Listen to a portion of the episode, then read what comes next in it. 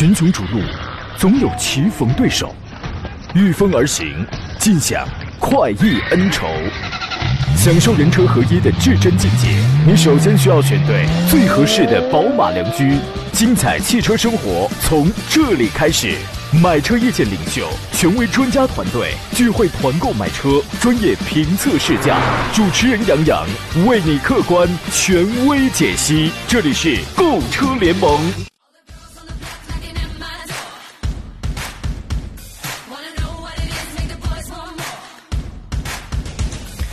来，诸位，今天是二月的二十五号，星期二，这里是山东交通广播，欢迎诸位收听服务您选车买车诉求的购车联盟节目，我是杨洋，在济南问候全山东的汽车朋友。小雨呢，依然是在淅淅沥沥的下着啊，空气清新的同时呢，确实也让人多了一些凉意和清冷。这个时候呢，季节更替，温度呢属于是飘忽不定的啊，所以一定要注意保暖，因为老祖宗说了嘛，叫春捂秋冻嘛，对吧？此时此刻呢，也非常的不适合感冒，因为你会发现有诸多的不便啊。现在已经到了二月底了，期待这一场防疫战可以尽快取得胜利。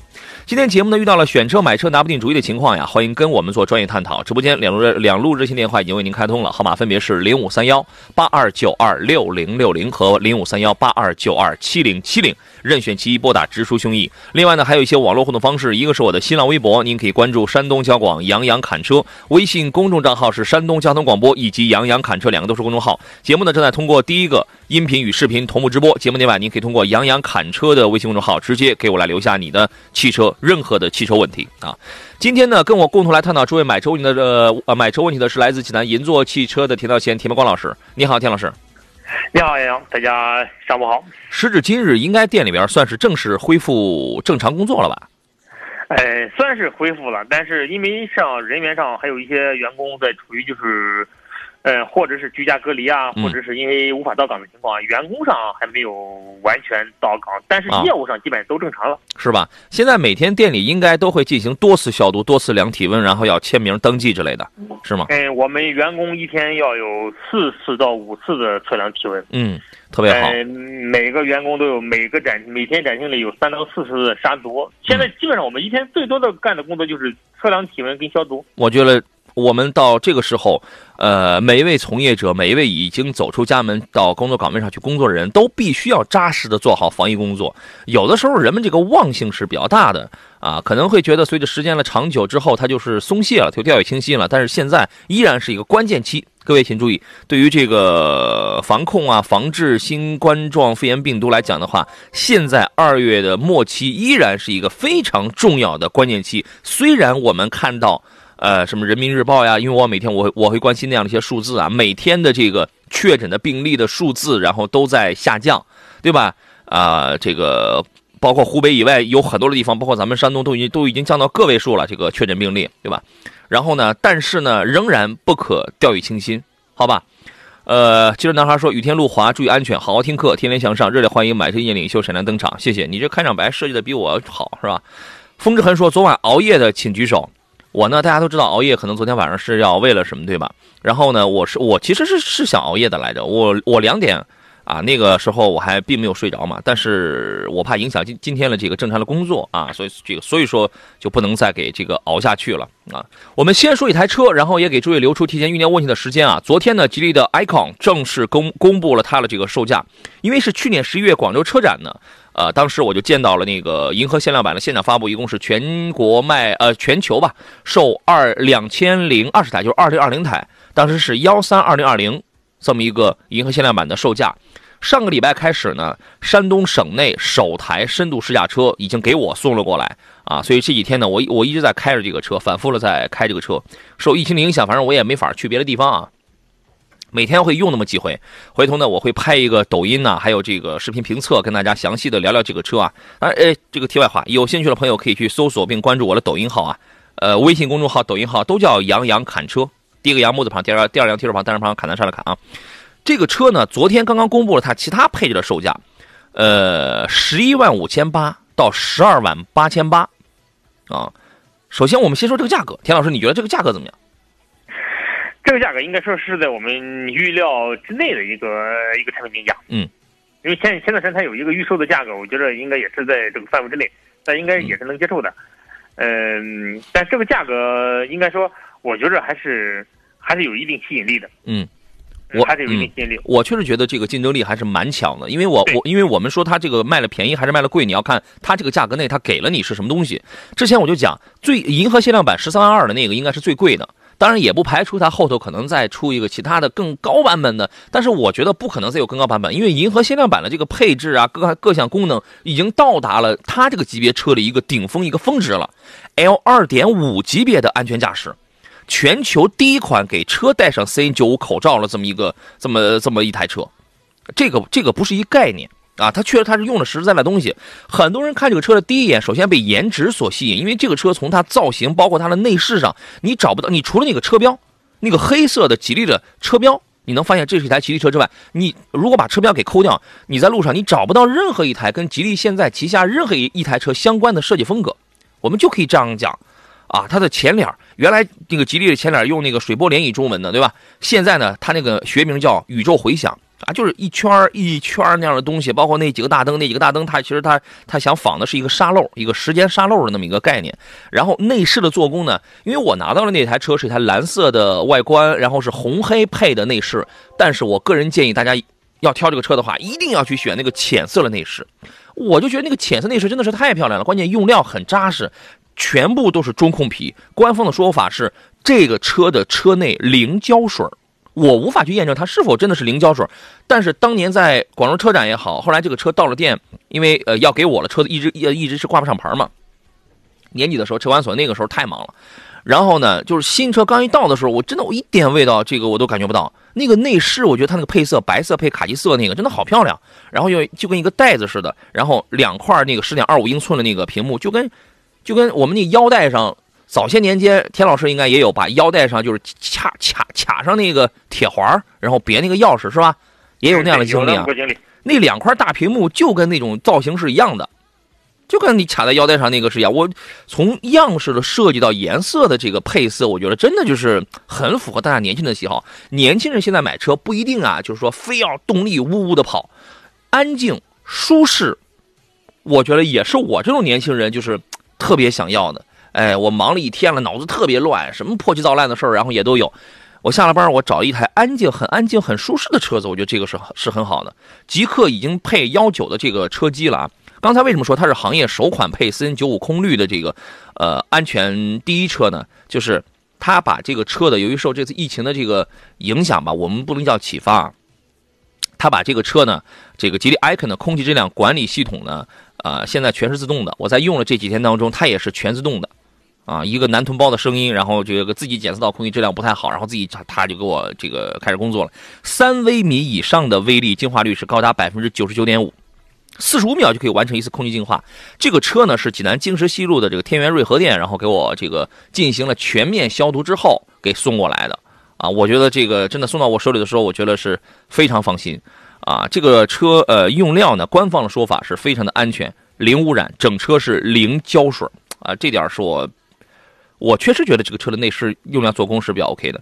然后呢，最让我感觉到这个心里比较舒服的是这个车的这个动力操控这方面，因为呃之前说过嘛，它是一点五 T 加一个四十八伏的轻混系统。今天早上临上节目之前，有一位听众在微信群里问我建议买哪一个配置，我建议 BSG 配四十八伏的轻混的这个 BSG 才是吉利 icon 的灵魂。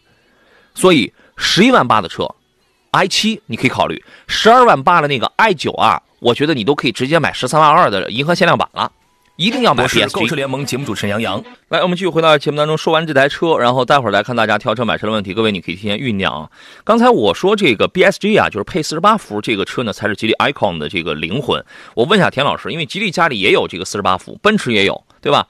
你觉得就是配这套系统能够给消费者带来的实际的体验是什么？其实奥迪也有四十八伏轻混的车型啊。有。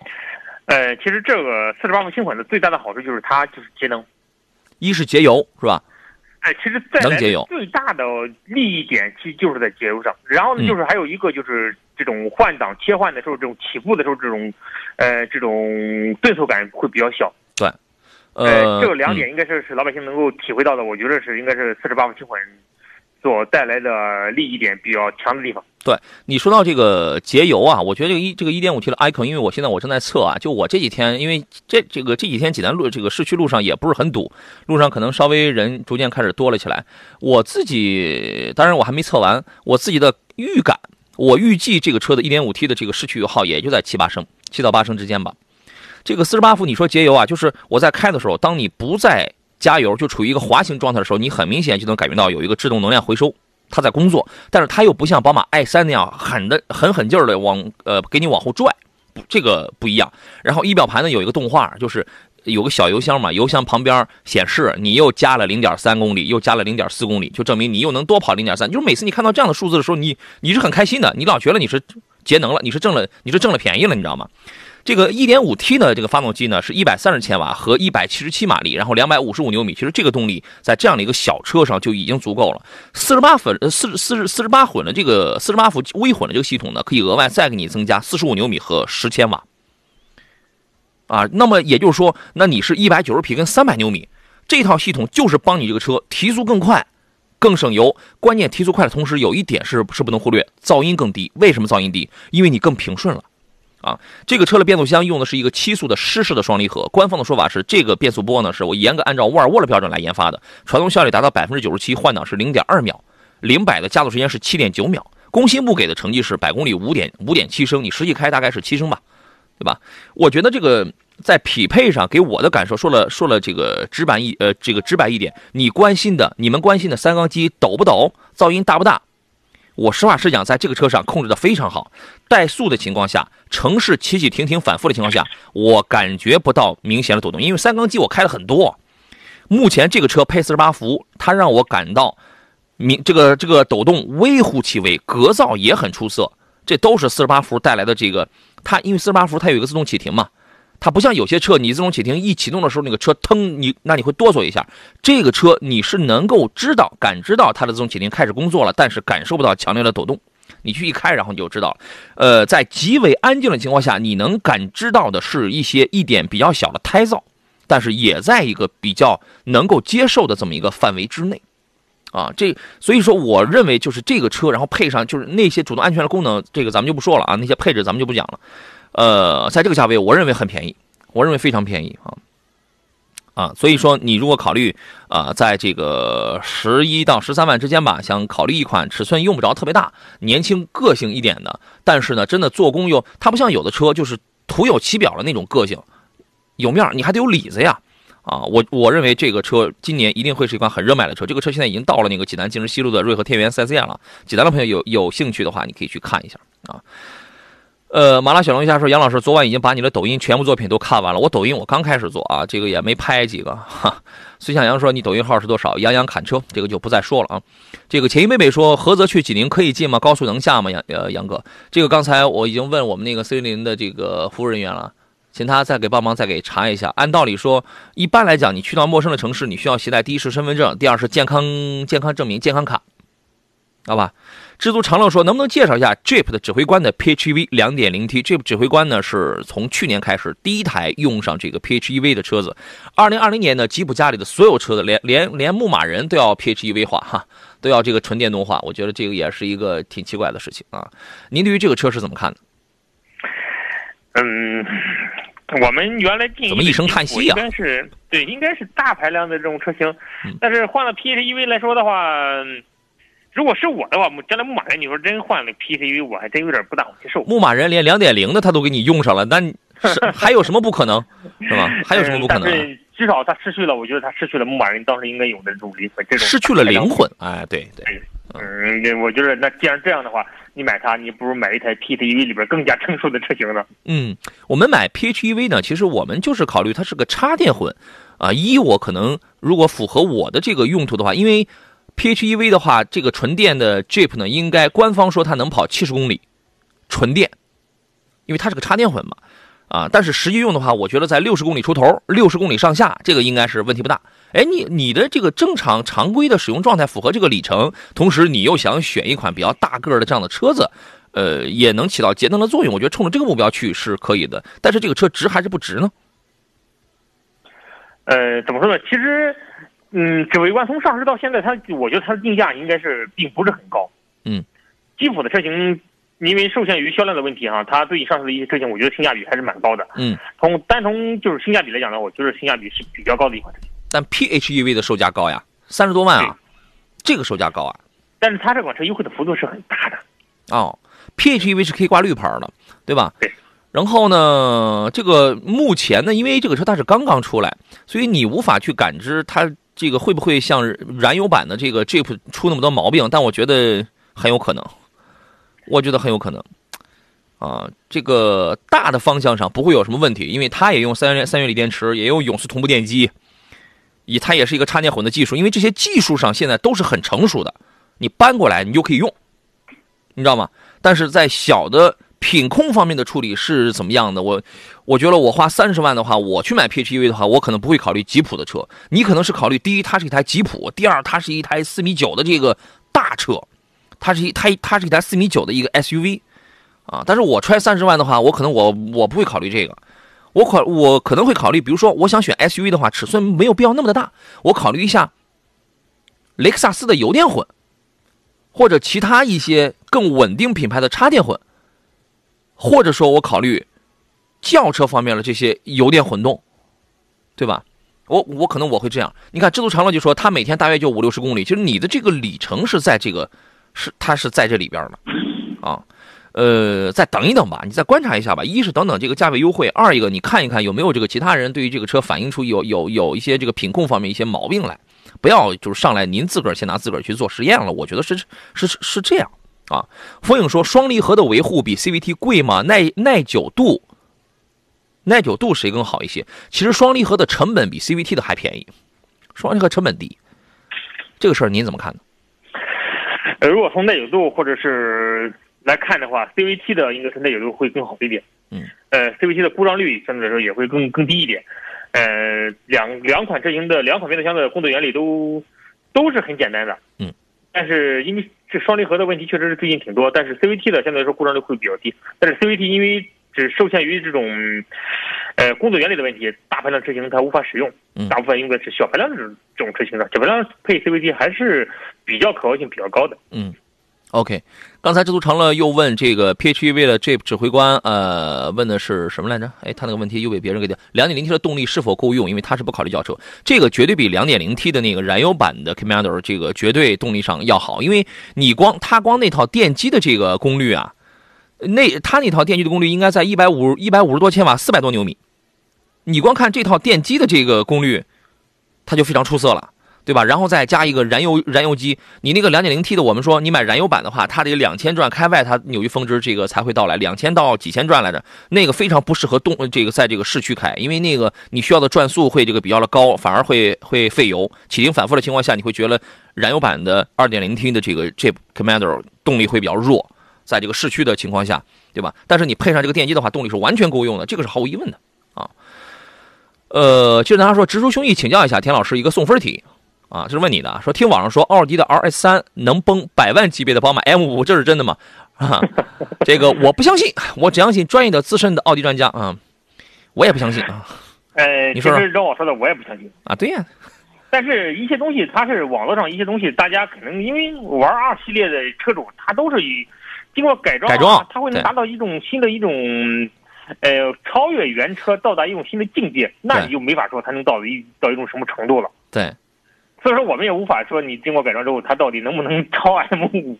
嗯，是。嗯，但是官方数据上来看，它是不如 M 五的。对啊，R R 二三零百应该是四秒多吧，四点四点几秒吧。嗯，是四点六左右。啊，对啊，你那你讲这个成绩，那你不改装的话，那那这个恐怕确实是很难哦。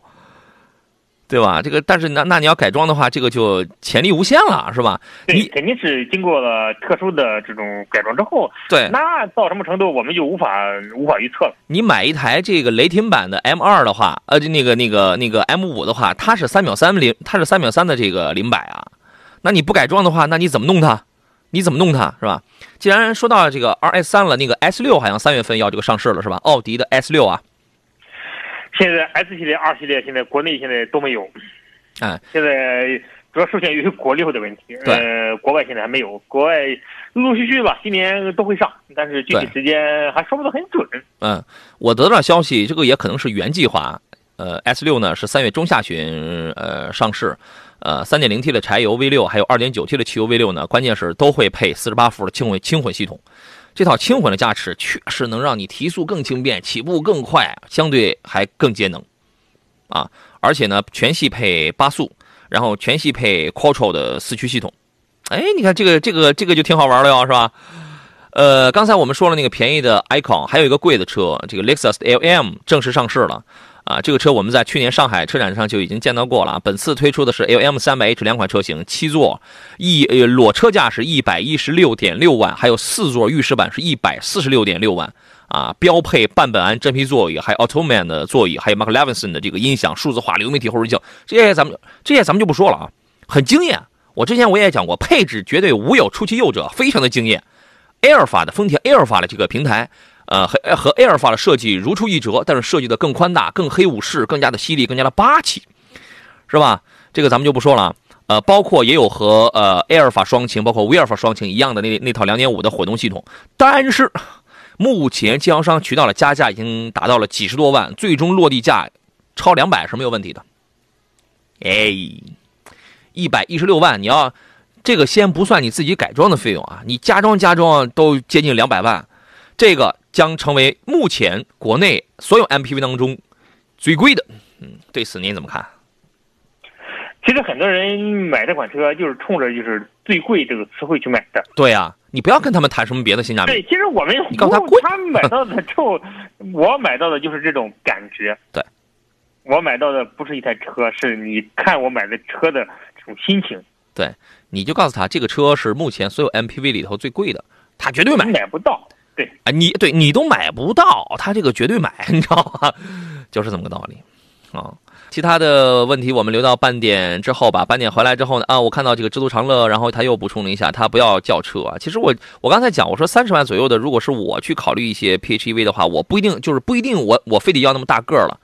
比亚迪唐 DM，我觉得这个性能上其实要比 PHEV 要更比那个这指指挥官的 PHEV 要更好一些。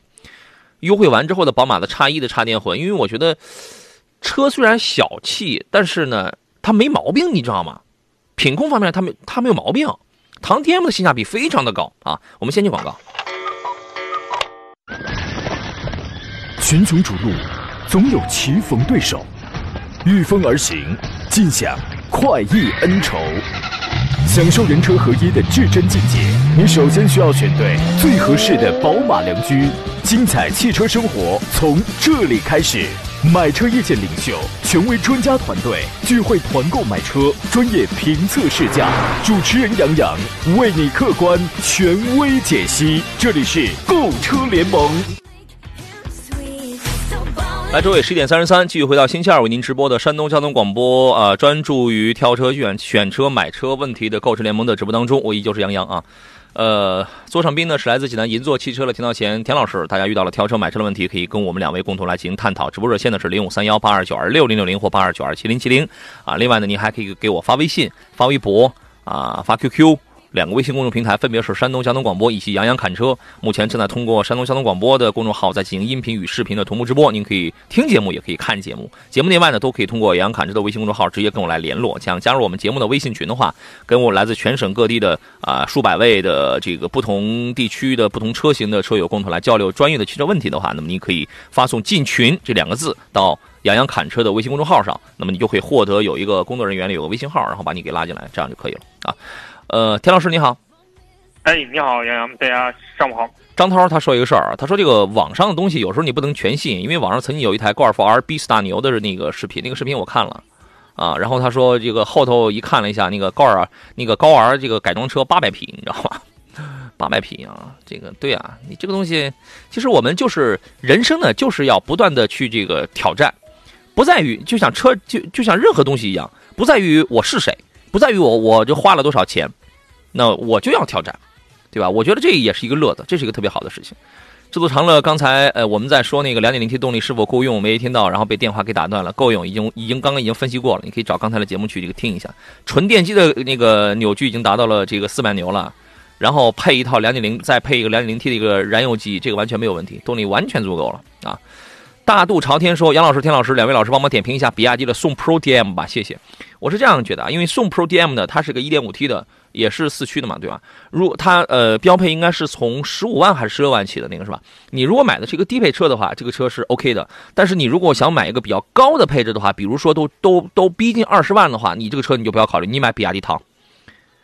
比亚迪唐那个原来的标价是二十二万起啊，那个车的性能非常棒，性价比非常高。啊，你如果买一个，你能听懂我的意思吧？你如果你的预算有限的话，你去买这个；如果你的预预算你准备往上添的话，你就不要去买这个，你去买比亚迪唐了啊。您对于这个 Pro 的 DM，您是怎么看的？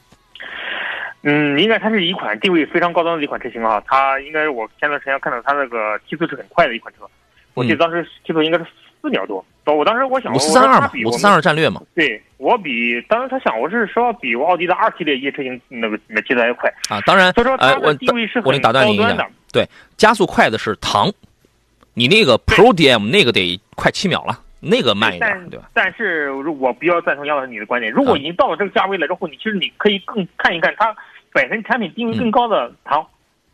对，它呢，唐的定位已经更更高端。整个车的用料更，整个车的操控性会更好，而且整个开起来的提速性比这还会更带劲儿。对，它这里边有一个划算不划算的有一个问题啊，你花少的钱去买个 Pro DM，我觉得这个是可以的，性能不错，续航里程纯电它能跑八十吧，差不多得在八十，你实际跑跑个跑个七十啊，这个是没有啥问题的，反正动力，呃也是足够用了，它是在后桥上给你放了一台电机，永磁同步电机。啊，这个电机能有一百多千瓦，大概是一百一还是一百二了，啊，呃，这个支持慢充。我觉得这个车，因为在这个价位呢，你想去买主流品牌的话，本身也不是很多。我觉得这个车你是可以考虑的，你可以考虑啊。呃，新盛石材说：“杨老师好，迈腾、帕萨特、凯美瑞选哪一种好？商用、家用都行。我给你的建议是选迈腾，在目前的这种情况下，因为你商用、家用，你开凯美瑞，就是其实什么车都是可以商用的，对吧？”现在没有什么严格的区分，我开一个 A 四我就不能商用了，我开一个比亚迪 F 零我就不能商用了。我觉得这个主要看你的气场，看你的事业做了多大啊。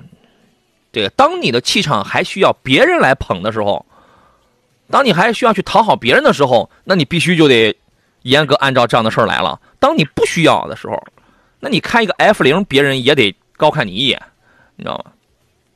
反正这话说的好势利，你知道吗？啊，反正从传统的这个常规的这个路子上来讲的话，我觉得这仨车现在迈腾的一上一加的这个风格上要好一点吧？您觉得呢？呃，迈腾它相对来说更加中性一点，它的定位呢，第一呢照顾了家庭乘坐的这种空间要求，第二呢，它也本身也定位也是一款商务车。嗯。呃，因为凯美瑞呢更多的定位是家用。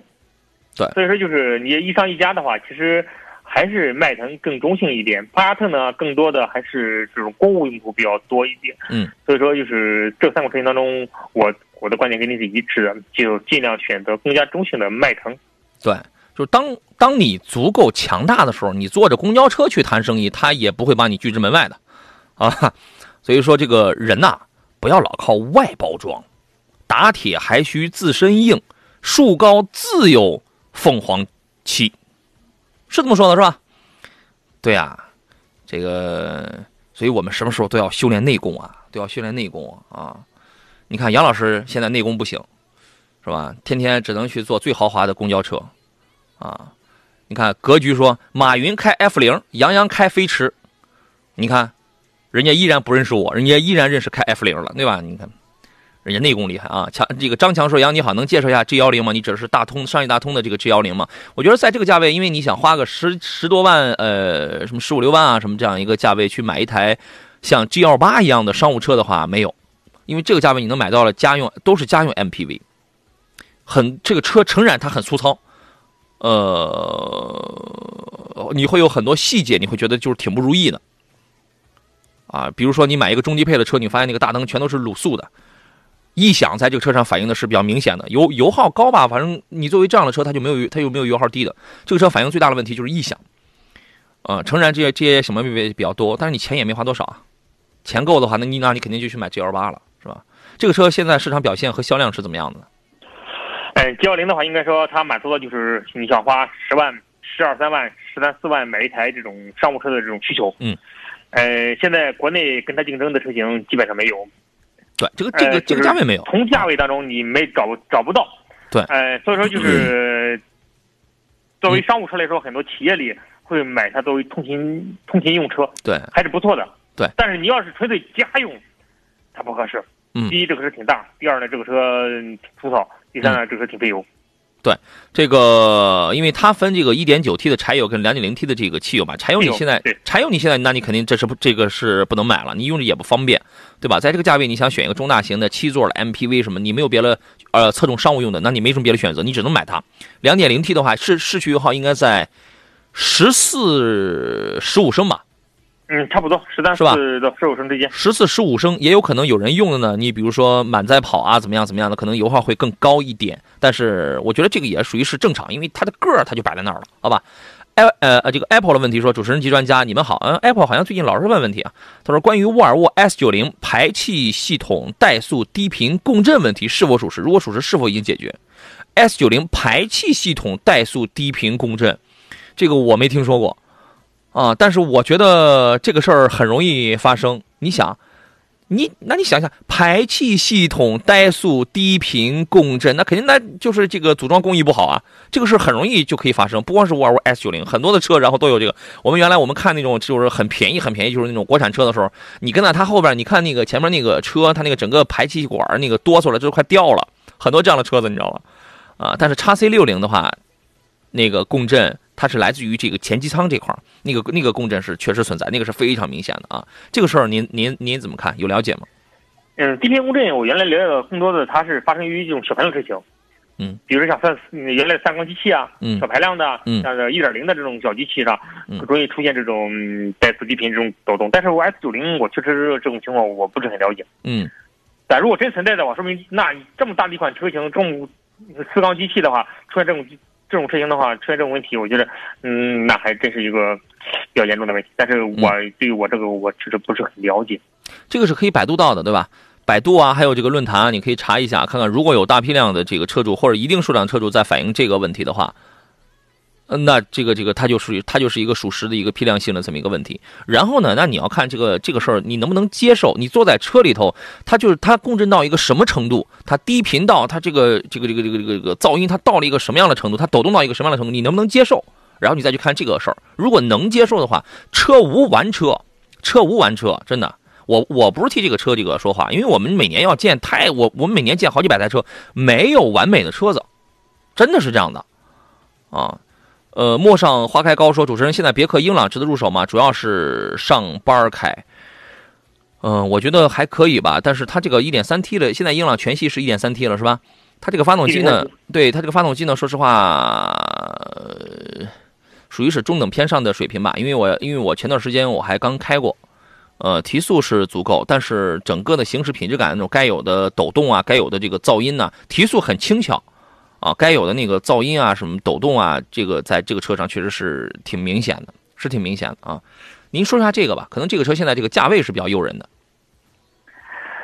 嗯，对，可能是价格上性价比还是挺高的一款车型吧。嗯上下班儿我觉得应该是一个女士是吧？我我觉得上下班儿应该是可以的，呃，其实任何车都能适合上下班开。对，就就就没有不能上下班开的是吧？对，不能上下班开的。所以说，就是你要看你的需求是什么。因为我想选择一款性价比高的车，其实它也其实也是不错啊。对如果呢，你不想说是以被以后有有一些我们说到的这些东西，就是困惑住呢，其实在这个价位呢，你去看看，你去常规的去买个一点六升的一个四缸车，对吧？我觉得也是完全够用，反正你上下班可以，也没有什么过高的用途。通用的三缸机，我说实话，我对通用的三缸机是没有什么好感的。啊但是现在福特的三缸，通用的的三缸啊，对英朗现在这款车型它优势在哪儿呢？很多人为什么现在它卖的还还还挺不错的？嗯，它为什么卖的好？就因为它价位。对，你花六七万能买台自动挡的 1.3T 的，嗯，这个价位对很多人来说其实是很有诱惑力的。对，主要是这个价格可能要低一些啊。对啊，有人说江淮的 M 五跟大通的 G 幺零应该是差不多大，真想选的话，哎，这个后边谁要谁又评价了一下？这是张涛，因为其实男孩的那那半条留言被屏蔽掉，被这个屏幕给这个挡掉了。然后张涛说：“我觉得还是江淮吧，江淮 M 五大还是大通的 G 幺零大？对，差不多。好像差不多，但是但是 G 幺零更商务一些，我觉得啊。我们先去广告。G 幺零他们面对的其实山东交广携手泰山酒业，稳如泰山酒，向成功路上的攀登者致敬。祝所有的追梦人事业步步登高，稳如泰山。追梦，笃定信念，行稳，方能致远。登顶，一览众山，步步登高，稳如泰山。上汽大众提醒您注意爱车清洁，您的健康出行我们贴心守护。上汽大众为客户提供免费车内消毒服务，置换或再购至高可享一万四千元补贴，线上订新车更享至高六万九千元礼包。上汽大众 FM 一零一点一，山东交通广播。防范疫情，人手一瓶，超简单好用的莫林免洗手消毒凝胶来啦！五百毫升大瓶装，外科手术医用级消毒凝胶，可杀灭感染常见细菌、肠道致病菌、化脓性球菌、致病性酵母菌等，特惠价三十九元一瓶。山东交通广播微信号回复“消毒凝胶”即可购买。好了，我们继续回到今天最后一段的这个节目当中。刚才田老师你没有说完，呃，就是现在英朗这款车，它性价比还是挺高的，在这个价位当中你，啊，我们讲讲大通的 G 幺零跟 M 五，嗯，对吧？对。呃，大通的 G 幺零它相对来说还是一款就是更面对商务的一款车型。嗯，G 幺零其实要更商务一些。对对对，从 G 二零之后，大通 G 幺零应该说，呃，很多人慢慢认识的这款车型。嗯。呃，在企业当中，它还是属于非常主流的这种商务商务车型。嗯，OK。呃，再看其他朋友问题，这个呃，主语念说英朗还可以吧，通用好像大件都八年质保了。呃，通用呢，我觉得你你我也不能一棍子全都打死啊，因为有的可能是经销商的这个问题。但是纵观二零一九年，我的汽车帮的节目当中收到最多的投诉就是通用。当然，可能有人可能会说啊，这证明人家卖的多呀，但通用不是卖的最多的，好吧？通用不是卖的最多的，但是通用在节目里投诉超级多，雪佛兰的、别克的超级多。然后呢，而而而且这些投诉，它不是投诉软的东西，它不是投诉你服务水平的问题，它不是它不是投诉你服务质量问题，都是硬都它都是硬件的问那个事儿。然后最近我们又收了有凯迪拉克的这个投诉，对吧？最近我们应该是加上去年呢，应该有两到三次两，应该有是两起凯迪拉克投诉。叉 TS 的漆面太差，然后使用六年九万公里，气门就断了，就这个断裂了，维修成本八万多，得自己掏腰包的这种。啊，这个售后真是不敢恭维，我跟你讲，你别遇上事儿啊！你不要你你你你你你你现在，我不想把人想的太坏，你不要现在这个他跟你说八年质保怎么样怎么样，你别碰到问题，你碰到问题的话，你八年质保都没用，我跟你讲，嗯。知足常乐说，这部指挥官燃油版有什么共性的问题或者明显的短板吗？呃，我的一个印象，第一是噪音太大，尤其是凉车启动的时候，噪音太大了。车热了之后能稍微的能好一点吧。二一个呢，抖动，抖动以及变速箱的这个这个顿挫啊。然后呢，其他小毛病，我觉得大家呃可能因人而异啊，尤其那种长期使用的车主可能会发现了会更细致一些。另外一个呢，起步阶段我感觉动力不行啊，其他的我觉得还好吧，因为大家买这个车一是图牌子，二是图空间大啊。油耗正常情况下，两两两点零 T 燃油版的在市区十三个油够了，是反正十三升是大于等于十三升吧，我觉得。我开那会儿得是十四升左右，短暂开了一下，我看那个仪表啊。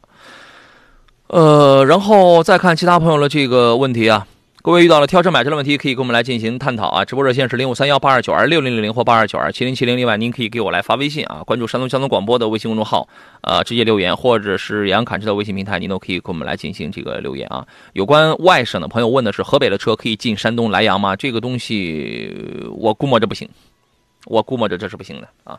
知足常乐还在纠结说，我想入手插电的。对啊，我们刚才已经跟你已经说的非常全面了。PHEV 的这个插电，综合来讲，我的建议是你现在别那么着急买，不要自己当这个，嗯，这个你们都讲什么都讲这个小白鼠。你现在买，我觉得你就是小白鼠啊。呃，名字自己去吧。说杨洋好，前段时间问过吉利星越 2.0T 的为什么不推荐购买？你问的是你你问的是我吗？如果是我的话，我一定是建议你买这个的。好像说属于是玩的车，你你问的一定不是我。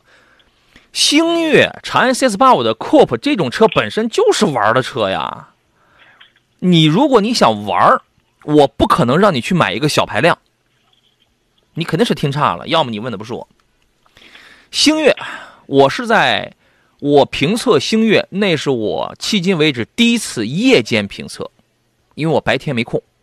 我是夜间在杨洋侃车的微信公众号上，你能你能找到那台那个车啊？那我我那个车的评测，那是我夜间拍的，你去找找看吧。我说的非常的详细啊。这个车六点八秒破百，那你要买的话，你就得买一个两点零 T 的，不然那你凭什么去那个去六八破百啊？这样的车注定销量不会特别高，但是星越真的是吉利家里造的非常出色的一台车子。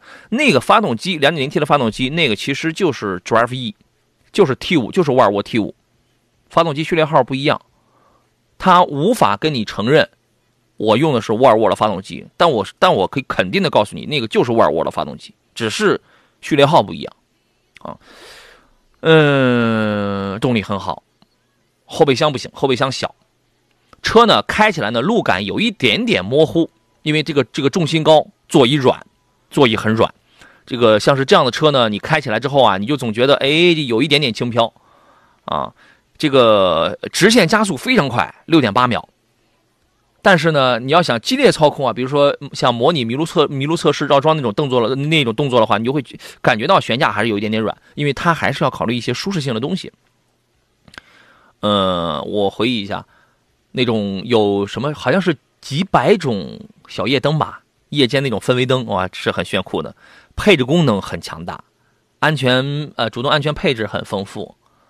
其他的我觉得都还好，油耗我忘了，我忘了我我当时开多少了。我觉得这样的车油耗十二三升、十三升很这个很正常，不会太低的。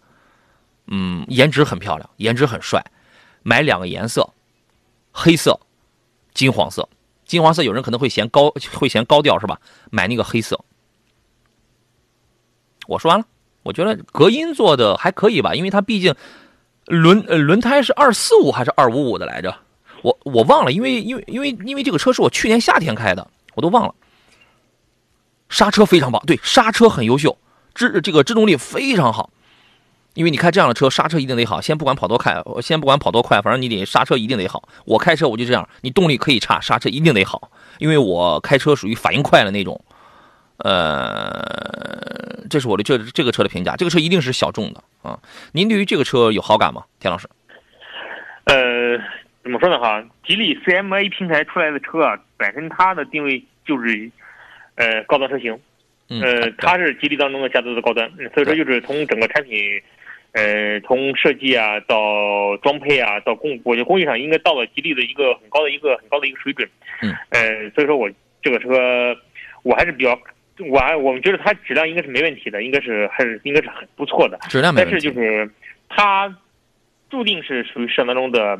小众车型，对，就是很小众的车子。你买它只能来，确实是你成为不了主流。但是很多人就喜欢这一点，主流车型大，反而他们他们不买了。对啊，现在人都是很有个性的，是吧？小众有个性的车型。对，这个这个车呢，我们实测过啊，真的可以六点八秒破百，甚至呢成绩比六点八还能再短一点点。我们当时找一个场地，然后那个开过，但是呢，你要真想那样开的话，这个车的噪音就太大了。啊，它有这个能力，但是这个噪音特别大。呃，这个正常情况下开的话，这个车提速非常 OK，好吧？呃，名字自己去吧。说当时好像有人问的，柯迪亚克跟星越该这个怎么选？不管是怎么问的，我首先如果如果是星越的话，我一定会建议你买 2.0T 的，对吧？有人要买一台长安 CS75 Plus，我都建议他买个 2.0T 的。你说你你本来就是定义就是玩的车，我能建议你去买个小排量吗？不可能的，我太了解我自己了。呃，星越跟柯迪亚克就是两种人群，两种人群完全不一样的车子啊。张涛说要玩还玩星越干啥？直接领克零三加了，领克零三加也贵啊，二十多万是吧？两百五十多马力，也有两百八的，那个贵啊，那个是一个轿车，但是那个真的是很好玩，因为领克零本本来领克零三十万出头，领克零三出来的时候，它的底盘调教其实就是有一部分是按照赛车的标准来进行调教的，来进行设计的啊，包括那个空气的导流，包括一些这个这个这个这个部件的你轻量化、硬度、支撑调教参数，领克零三加更是，因为领克零三加大家可以去查一下，在这国际赛车场上，这都获得过，好像拿过冠军吧。应该是拿过，应该是拿过那个冠军，也这个也也都是去年的事儿了啊。那个车很好玩，现在订不到车，现在订车得得这个等很久啊。梦辰说长安 GT 怎么样？长安哪一个 GT 啊？长安哪长安哪一个车 GT 啊？田老师，我也在回忆长安哪一个车的 GT。对呀，谁叫长安 GT 啊？这个今天没时间了啊，你后头然后这个想清楚了，然后你再来问一下吧。